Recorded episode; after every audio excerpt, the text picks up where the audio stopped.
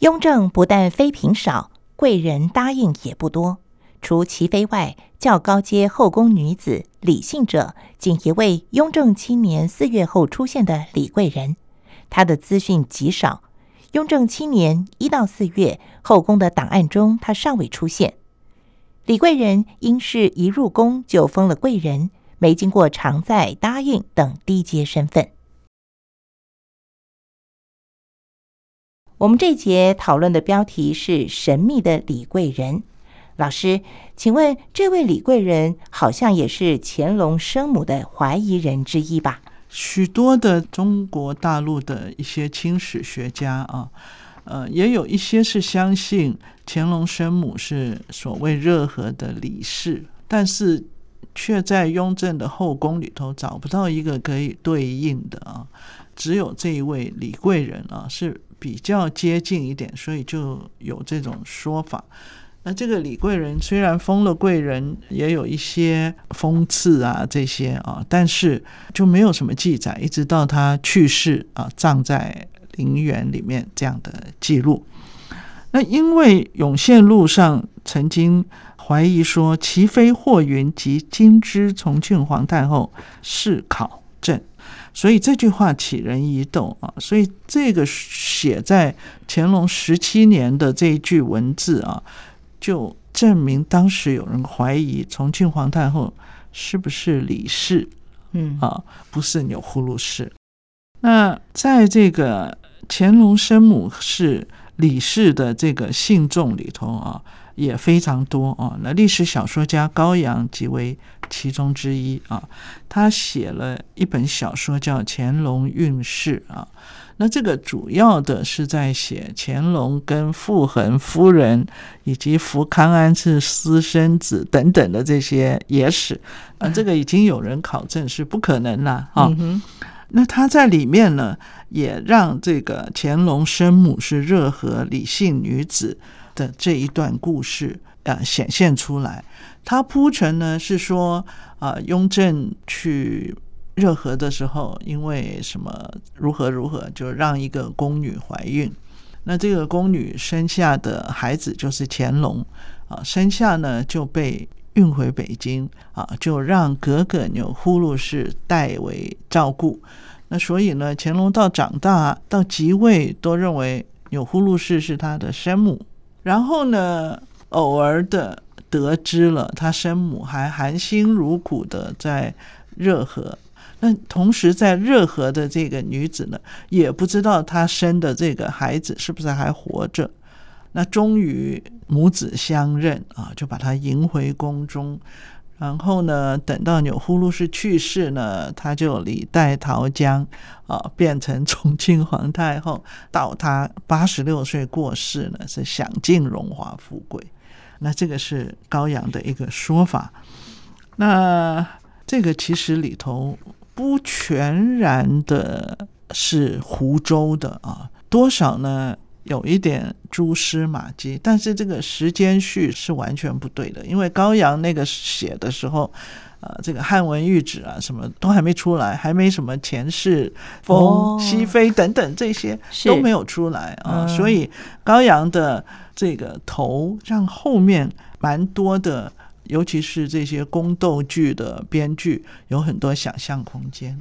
至少高阳先生写的这个故事情节跟。表面上我们看到的，好像是比较符合的，是就是乾隆对这个皇太后、对妈妈非常的孝顺啊。在看老师您这本书的时候啊，我忽然有一种感觉，就是如果太沉迷于清宫剧的剧情的话。在看真正的历史的时候，会有一个很大的误会。就像我在看这个西非的时候，我脑海中想象的那个人的脸，就是某位演员的脸。老师好像在写这本书的时候，也对这些戏剧做一些研究，所以不晓得在戏剧当中的那些呃嫔妃啊，跟我们真实的这个老师您搜集到的资料，我们是不是可以来做一个对照呢？三个宫斗电视剧啊，从《甄嬛传》《延禧攻略》到《如懿传》啊，都让将来大家来看我这本书的时候，可能对一些人物不是这么陌生啊，因为那个皇子也都出来了，名字都看过，也都出来，名字都看过，就是那个脑海中会有是妃子啊，但是事实上当然是有出入的啊。那《延禧攻略》里面呢，是采用前世为乾隆生母的这条线索啊。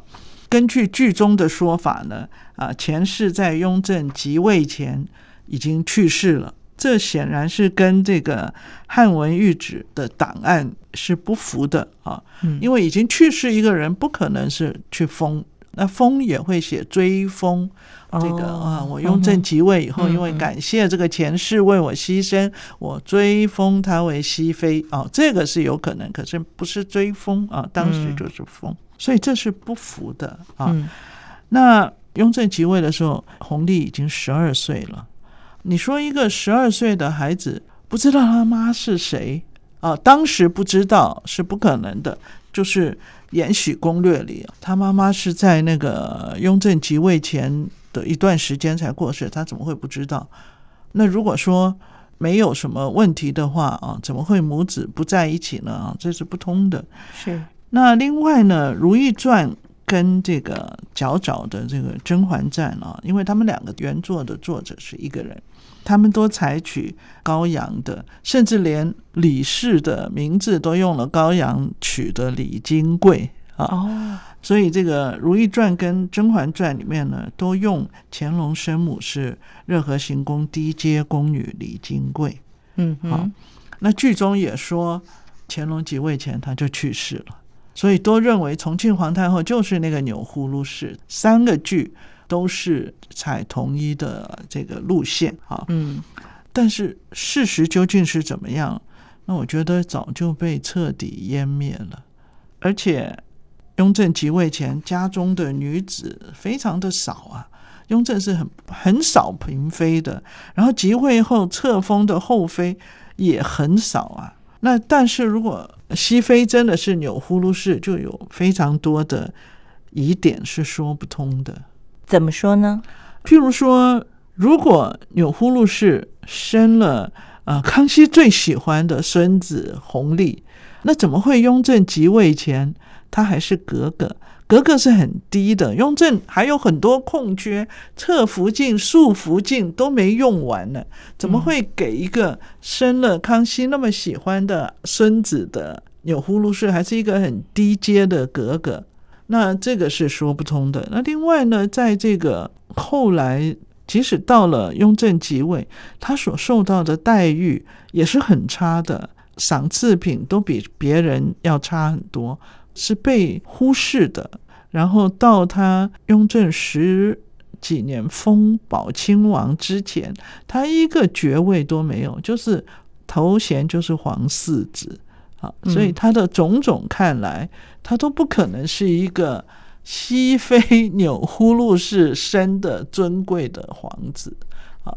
更何况西非的这个册页啊，什么里头也都是疑点重重。嗯，前面我们听了各种各家的说法啊，那最后老师您的推测是什么呢？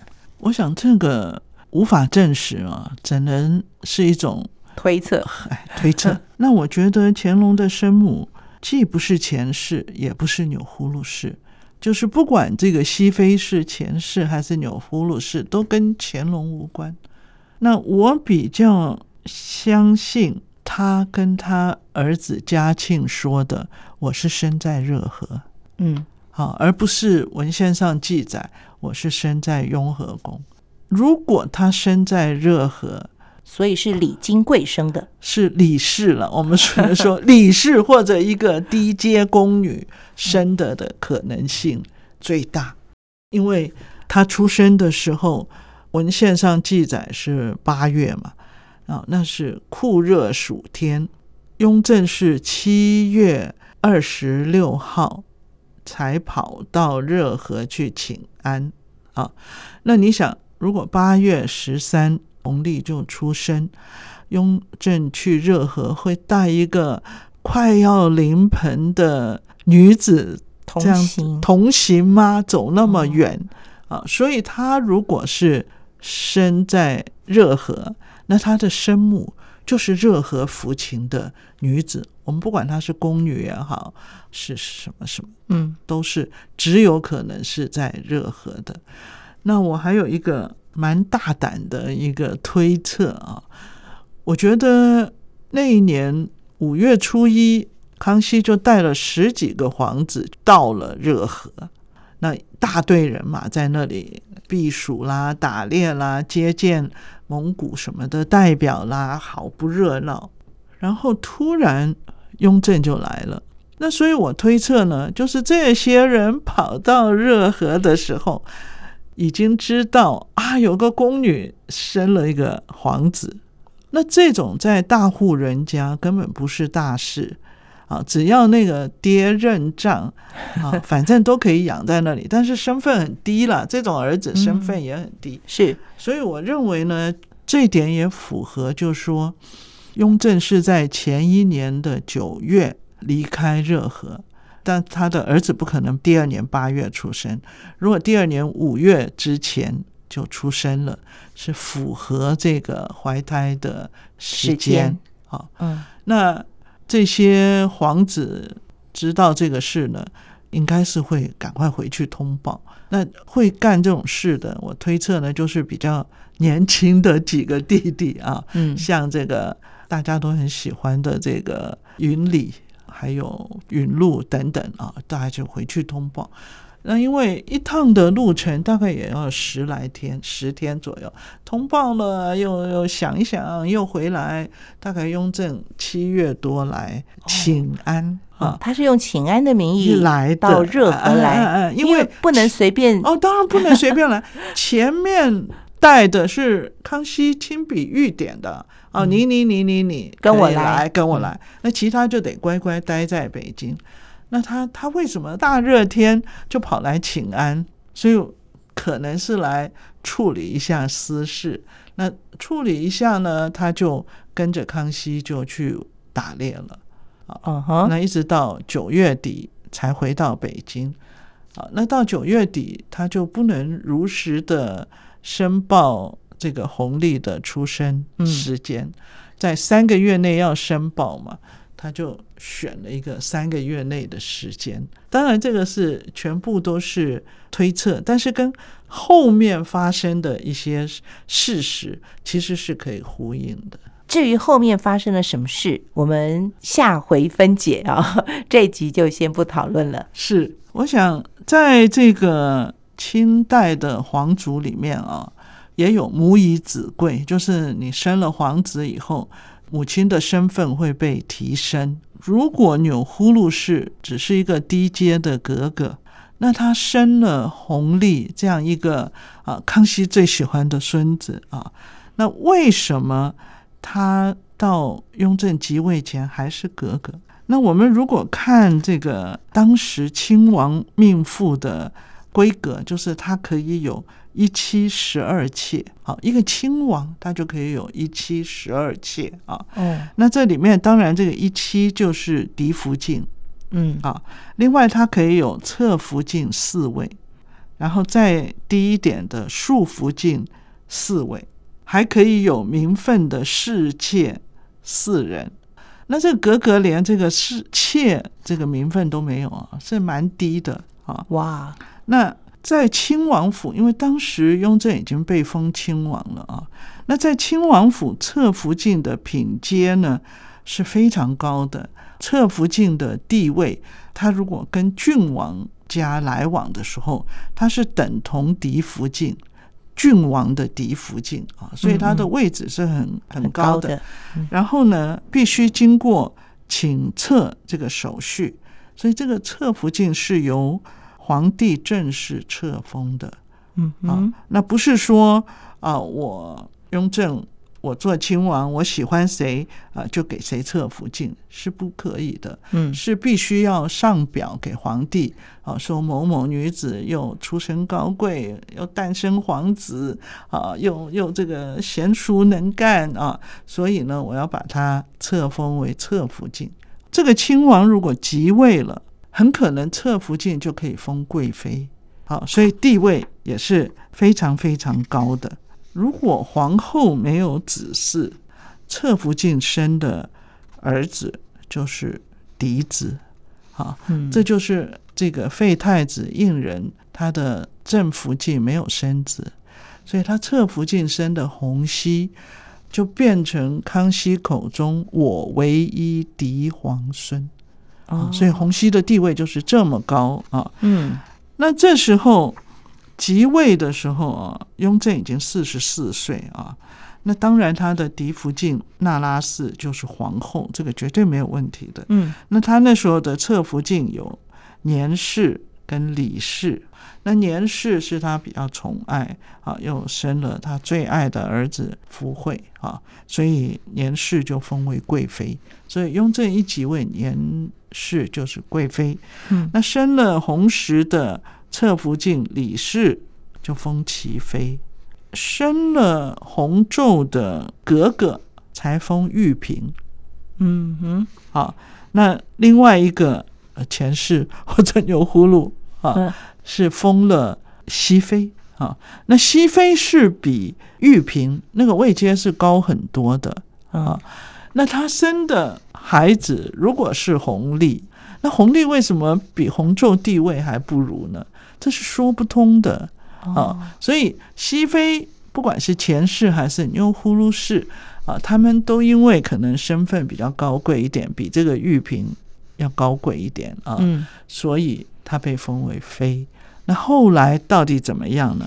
我们是不知道的。嗯，就是如果母亲的身份高贵，封的妃位高，照理讲，她的孩子得到的待遇也是会比较好的。哦，那如果这个熹妃是牛呼噜氏，又生了康熙最爱的孙子，那他的地位是非常高的。嗯嗯嗯，哎，不可能是我们看到历史的这些描述的。